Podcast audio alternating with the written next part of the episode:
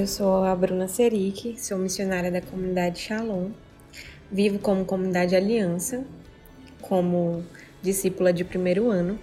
Sou casada com Igor Seric e tenho dois filhos, um que já está no céu com a graça de Deus e outro que está crescendo em meu ventre, o Bernardo.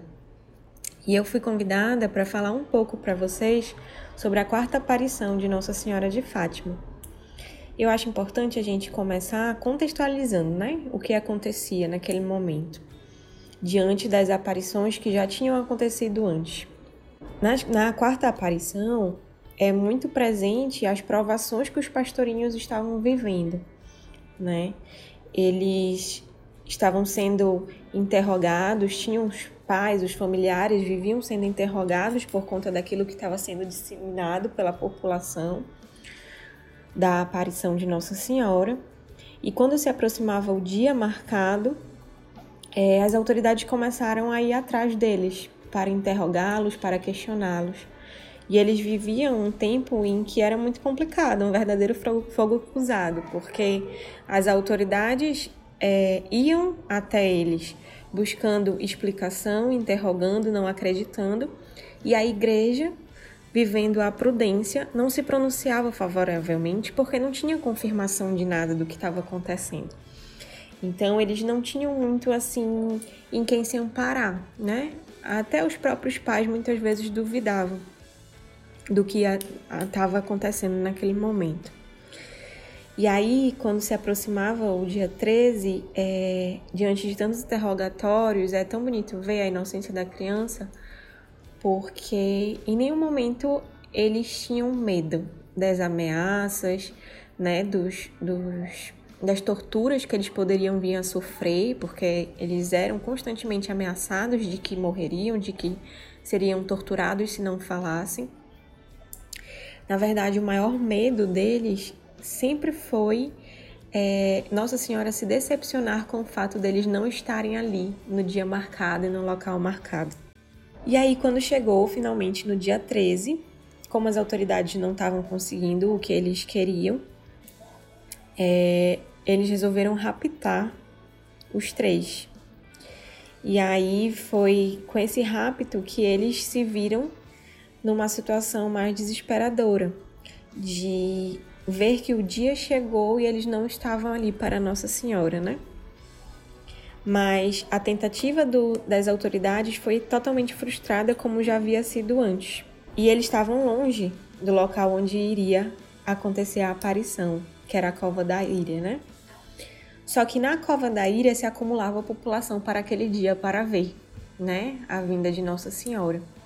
E pelos relatos, eles falam que eles viram uma movimentação no céu diferente, como se Nossa Senhora estivesse vindo, mas a partir do momento que ela viu que os pastorezinhos não estavam ali, ela foi embora. Mas eles viram uma movimentação diferente. É importante a gente ter, em mente que tudo que foi propagado até então era propagado por conta da população, o objetivo dos três pastorinhos sempre foram cumprir aquilo que Nossa Senhora pedia, né? Atender às suas preces. E aí, quando a autoridade que tinha raptado as três crianças viram que não ia conseguir nada e o dia já tinha passado, né? O dia marcado, liberou eles. E eles se botaram firmes diante de tudo aquilo que estava acontecendo.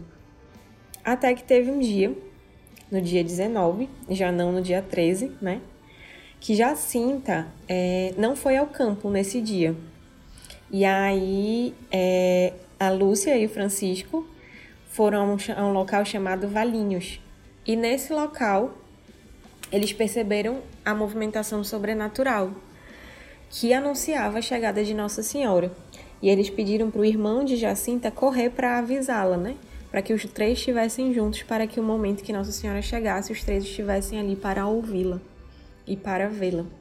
Quando Nossa Senhora chegou, eles numa conversa bem infantil, tipo perguntas diretas de criança, né? De, de curiosidade, mas com muito amor, com muito carinho. Eles perguntaram o que Nossa Senhora queria, né?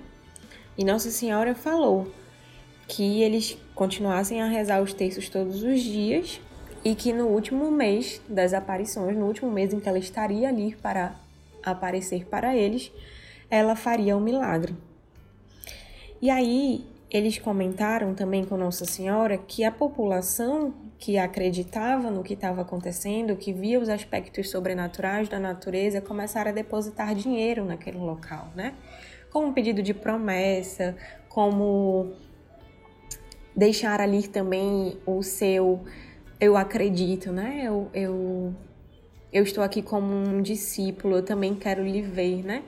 Começaram a deixar recompensas para aquele momento, para que ali fosse se tornando algo realmente expressivo, já que eles acreditavam no que estava acontecendo diante do sobrenatural. E aí as crianças perguntaram o que Nossa Senhora queria que fizesse com aquele dinheiro que ia sendo depositado, né, na, na cova da ira. E Nossa Senhora falou que queria que ali fosse levantado dois andores. Determinou como seria levantado e falou que mais lá para frente seria montada uma capela, que seria para festejar Nossa Senhora do Rosário. E aí, diante disso, Lúcia pede, né, para que Nossa Senhora pudesse curar também alguns doentes. E Nossa Senhora, ela em nenhum momento ela se nega mas ela falou que a cura ia durar, ia acontecer, né, durante todo aquele ano de aparição, durante todo aquele tempo que ela estaria por ali. E a parte, eu acho que principal de tudo isso, né, que é o que eu vou me ater a falar mais aqui. Nossa Senhora faz um pedido. E o pedido é: rezai, rezai muito e fazei sacrifícios pelos pecadores que vão muitas almas para o inferno por não haver quem se sacrifique e peça por elas. E diante desse pedido de Nossa Senhora, uma das primeiras coisas que me chamou a atenção é o meu ser missionário. Quando Deus colocou no meu coração que que o chamado dele para a minha vida era nesse aspecto de missão, eu entendi que a partir do momento que eu dissesse meu sim, a minha vida não seria mais para mim, né? E isso é muito bonito de se falar, mas na prática não é fácil, porque o viver para o outro e não viver para mim, ele requer uma renúncia muito grande. Requer um entender que muitas vezes eu vou precisar abrir mão daquilo que eu quero fazer para que a vontade de Deus aconteça, né? Que muitas vezes, enquanto eu vou estar querendo fazer mil coisas, o que eu preciso fazer é simplesmente rezar é entender que quando eu me ponho de joelho no chão, quando eu paro para rezar, ou quando eu vivo algum tipo de sacrifício, não é para mim. E isso se torna ainda mais forte quando vivemos a consagração a Nossa Senhora, né? Que nós entendemos e encarnamos na nossa vida que nada mais nada, nada mais é nosso, e sim tudo é dela. Porque eu sou escrava dela, né? Então, nossa Senhora, quando faz esse pedido, ela fala rezai, rezai muito, né? Ela é bem incisiva, porque ela sabe que não tem como a gente viver esta intimidade com Deus, a gente viver a vontade de Deus sem antes ter um momento de escuta, sem antes ter um diálogo, sem antes ter um momento dedicado a Ele. E ela fala isso para as três crianças que estiveram ali com ela, que viveram uma experiência com ela. Então não é para uma pessoa que não conhece a Deus, não é para uma pessoa que não tem fé, não é para uma pessoa aleatória que passa, né? Ela pede àqueles que já tiveram uma experiência, né? Ela pede àqueles que estão ali, que estão se pondo diante dela. Rezai. E rezai pelos pecadores, né? Rezai por aqueles que não me conhecem, rezai por aqueles que não conhecem o meu filho. Rezai por aqueles que hoje ainda não se abriram a viver uma experiência comigo. Rezai por aqueles que sofrem, né? Rezai por aqueles que hoje têm tudo como prioridade na vida e não enxergam muitas vezes Deus como a solução, como a felicidade, como o caminho, como a verdade, né? Então é muito forte, porque Nossa Senhora, ela fala diretamente aos que já tiveram uma experiência, né? Rezai. Como quem diz, vocês sabem rezar. Então rezai, rezai muito e fazei sacrifício. fazer renúncias, né? Fazer jejum, fazer ofertas, sair de si pelos pecadores, por aqueles que não são fáceis, por aqueles que são mais difíceis. Eu costumo sempre falar que é muito tranquilo quando a gente evangeliza, quando a gente conversa, quando a gente acompanha, quando a gente pastoreia aqueles que querem as mesmas coisas que nós, né? Aqueles que vivem um caminho voltado para Deus. No meu caso, aqueles que já estão na comunidade. Quando a gente tira um momento para trocar uma palavra, para falar, para dar um conselho, por aqueles que desejam viver a mesma coisa que a gente, porque já tiveram uma experiência com Deus também, né? O difícil mesmo é a nossa missão de evangelizar nos confins da terra, de ir àqueles que não abrem o coração, de ir àqueles que não que não estão dispostos muitas vezes a ouvir, aqueles que se não for pela nossa palavra, talvez estejam perdidos. Não porque nós temos o poder de salvar, mas porque talvez aquela pessoa Deus deseje que seja alcançada por nós, pelo nosso testemunho, pela nossa evangelização, pela nossa palavra, né? Pelo nosso sair de si. Então é muito forte isso que, que Nossa Senhora vai pedindo, porque ela vai adentrando um mistério de ser para o outro, de viver a missão, de entender que a gente precisa sim sair de nós mesmos, a gente precisa sim viver para aqueles que necessitam, né?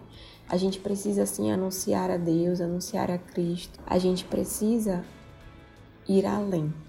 E aí ela continua a frase falando, né? Muitas almas vão para o inferno por não haver quem se sacrifique, e peça por elas. Gente, quão forte é isso? Meu Deus. Meu Deus. Isso é muito forte. Porque quantas almas a gente poderia salvar do inferno? Quantas almas, talvez, no meu dia de comodismo, eu desperdicei, eu perdi para o inferno. Porque eu não quis me comprometer, porque eu não quis sair do meu comodismo, porque eu achei que não era responsabilidade minha, porque eu achei que tivesse outra pessoa, né, para se responsabilizar por isso. Quando na verdade a gente não pode contar com isso. A gente não pode contar com o fato de que pode ter alguém que esteja se sacrificando pelaquela pessoa, porque só Deus sabe. E é um mistério que a gente só vai entender quando a gente chegar no céu. Nossa Senhora, quando ela se faz presente na nossa vida, e eu falo isso pela, pela minha consagração, a gente entende que nada mais do que eu peço diretamente para ela será necessariamente atendido, porque como escrava, Nossa Senhora é que toma conta da minha vida, né? Dos meus sonhos, dos meus planos, dos meus objetivos, até das minhas intenções. E eu lembro que na minha consagração isso foi muito forte para mim, assim, né? Porque várias vezes eu falava assim: ah, é, hoje eu vou rezar por tal pessoa, né? Hoje eu vou fazer tal coisa. Hoje eu quero isso. Nós somos muito da geração de que nós queremos, nós podemos, nós vamos atrás, nós, nós, nós, nós. E quando a gente se torna escravo de Nossa Senhora, a gente entende que na verdade não existe o eu, existe o ela. Ela que sabe tudo, ela que direciona, ela que conduz. E eu recebo graças abundantes, porque eu sou dela e nada ela me deixa faltar. E quando ela aparece, ela fala algo tão profundo, tão profundo, como eu acabei de falar aqui para vocês, mas de uma forma muito simples, porque ela tá falando para as três crianças. Então é simples, reza. Reza muito, faz sacrifício pelos pecadores, doa a tua vida pelos pecadores, faz renúncias por eles, né? Vive por eles, porque muitas almas vão para o inferno porque não tem ninguém que faça isso por eles. Então sejas tu a fazer, sejas tu a dar a tua vida. E aí eu fico pensando assim, porque tudo eu paro pra, pra imaginar, pra, pra ver a cena, sabe? Pra mim eu preciso botar tudo assim a meu redor para que eu possa ver, enxergar e tocar.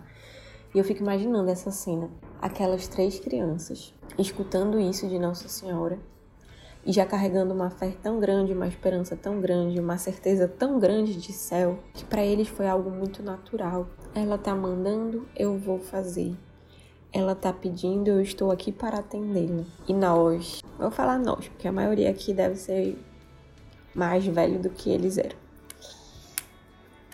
Mas eu, com meus 31 anos, muitas vezes não recebo esse pedido de Nossa Senhora com tanta naturalidade como as crianças receberam. Muitas vezes eu ponho muitos pesos, muitos fardos, muitos questionamentos e a gente precisa parar muitas vezes para viver essa inocência de criança, esse abandonar-se, né? Esse de realmente estar ali para escutar e atender, para viver um momento de intimidade, sabendo que aquele momento é o mais importante do meu dia.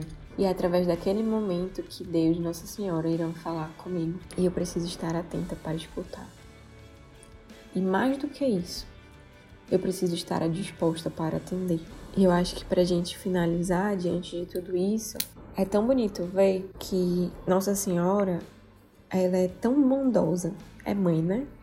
Eu, como mãe, espero viver um terço dessa bondade, né, materna de Nossa Senhora, que mesmo não no dia marcado, mas ela não deixou de vir o socorro daqueles filhos. Veio, confortou, esteve ali, falou com eles, se apresentou para eles. E eu tenho certeza que na hora eles não pensaram em todas as provações que eles estavam vivendo, não vinham questionamentos, não vinham. Mas por que, né? Por que a senhora está permitindo que a gente vivesse tudo isso, essas provações, interrogatórios, essas ameaças, esses traumas, essas torturas? A primeira coisa que eles falam é o que a senhora quer, quanta docilidade uma criança tem, quanta docilidade eles tiveram naquele momento. E aí a gente pode se apegar pela palavra, né? Quando fala Bem-aventurados que choram, porque serão consolados. E nada melhor do que uma mãe para consolar o filho. Nossa Senhora veio ao auxílio deles no momento de grandes provações. Nossa Senhora esteve com eles, Nossa Senhora falou com eles e deu as orientações que eles precisavam seguir para viver melhor, para viver essas tribulações, para passar por esses apuros. Nós que vivemos uma experiência com Deus, nós passamos também nas suas medidas por perseguições. Muitas vezes eu fui questionada pelas pessoas que me conheciam antes, o que, que tinha acontecido na minha vida, porque eu estava tão diferente. Meus familiares muitas vezes me questionaram é, por que eu mudei tanto, o que tinha acontecido. E isso não, de, não, não deixou de ser uma perseguição. Cada um na sua medida, cada um da sua forma. Mas a partir do momento que a gente tem uma experiência com Deus, a perseguição é real. E muitas vezes essa perseguição machuca, dói. Mas Deus não nos desampara, né? E Nossa Senhora, ela vem até nós. Ela nos dá todo o caminho. Ela fala: continue a rezar o texto todos os dias. Festejem o dia de Nossa Senhora do Rosário. Levantem uma capela. Rezem, rezem muito. E fazei sacrifício pelos pecadores. Não permitam que mais almas vão para o inferno por não haver quem se sacrifique por elas.